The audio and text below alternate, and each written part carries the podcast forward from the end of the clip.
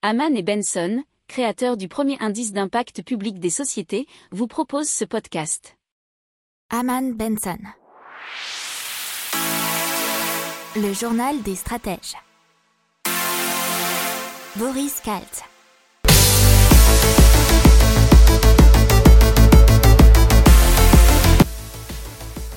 Bonjour à tous et bienvenue dans le journal des stratèges pour une revue de l'actualité éco-tech et impact du jour.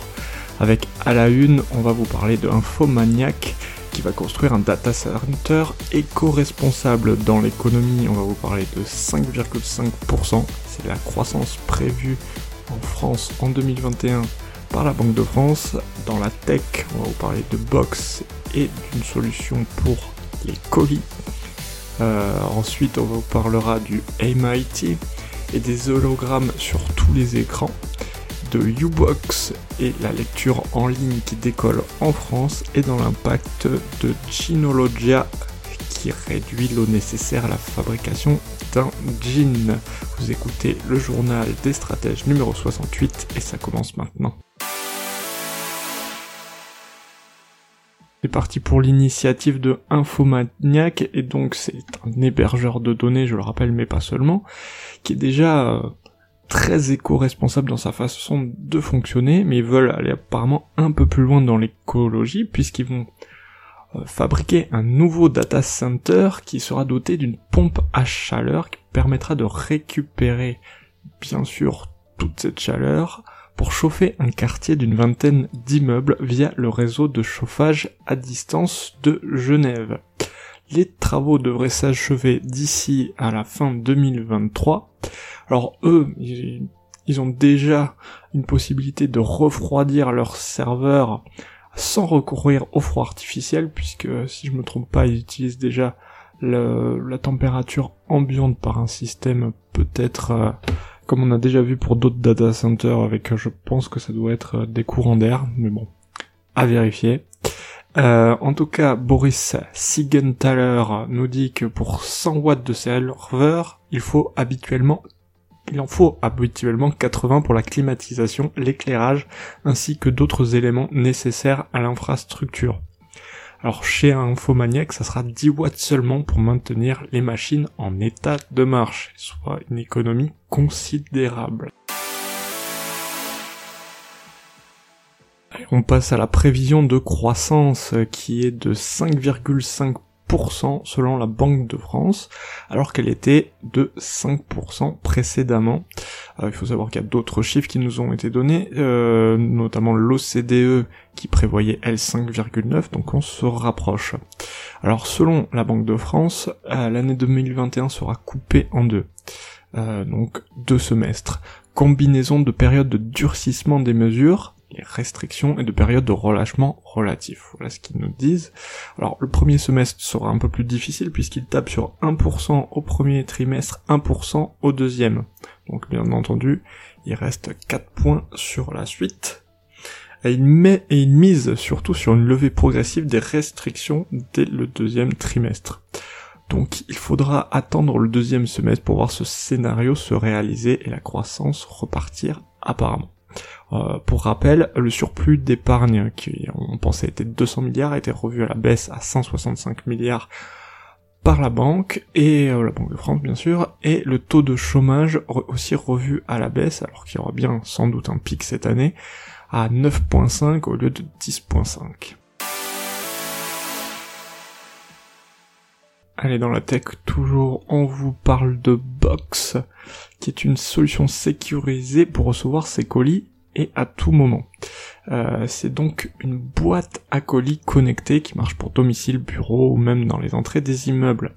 L'ouverture sécurisée de la boîte se fait via un smartphone ou encore par des codes générés afin de faire une ouverture à usage unique. Euh, bon, si on va un peu plus dans les détails, le système propriétaire breveté et la connectivité vité Bluetooth Low Energy de Box la rendent entièrement autonome et euh, sa taille permet d'être compatible avec 100% des transporteurs et 100% des e-commerçants et d'accueillir 97% des colis. C'est une batterie lithium qui sera avec une autonomie de, de 2 à 3 ans. Et ça c'est pas mal. Euh, et donc leur idée c'est de révolutionner l'impact logistique du dernier kilomètre en garantissant la réception d'un colis 24 heures sur 24 et 7 jours sur 7. Et on passe à la trouvaille des chercheurs du MIT en ce qui concerne les hologrammes, hein, puisqu'ils estiment que la manière la plus confortable de visionner des éléments 3D serait de les projeter directement sous forme d'hologrammes capables d'adapter le perspective en fonction de l'œil du spectateur. Alors grâce à d'énormes quantités de calculs et des ordinateurs très puissants, ils ont réussi à mettre au point une méthodologie d'apprentissage efficace baptisée holographie tensorielle. Et grâce à cette technologie, ils peuvent produire des hologrammes de manière quasi instantanée sur des appareils peu performants comme un smartphone ou un ordinateur.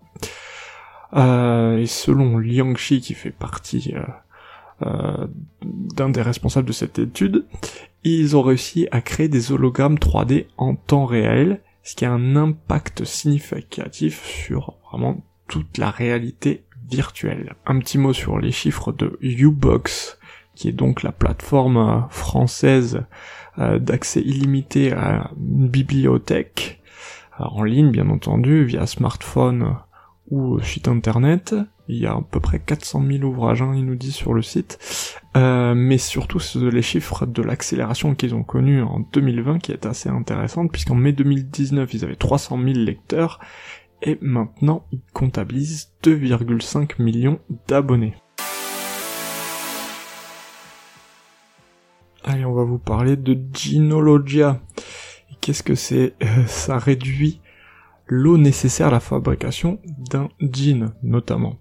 Et donc le fondateur, qui est Monsieur Sia, nous, euh, nous dit que quand ils ont commencé, ils avaient l'habitude de dire à leurs clients que sauver la planète pouvait être une excellente affaire, pour le coup, les clients pensaient qu'ils étaient Greenpeace. Alors, ils se sont rendus compte du coup que la réduction des coûts c'était le moyen le plus simple de persuader les entreprises de changer leur méthode, puisque ça c'était un langage que les marques comprenaient. Donc Ginologia a développé une technique qui permet de réduire jusqu'à 90% de l'eau du processus. Apparemment 35% des jeans fabriqués dans le monde le sont à l'aide d'au moins une des machines de l'entreprise. Cette entreprise euh, qui a 26, 26 ans hein, apparemment, euh, a décollé euh, surtout au cours des 5 dernières années. En 2019, ils ont réalisé un peu plus de 100 millions d'euros de chiffre d'affaires. Pour rappel, en 2012, euh, ils ont fabriqué Airflow. Airflow, qu'est-ce que c'est? C'est une technologie qui utilise l'air au lieu de l'eau pour laver les jeans.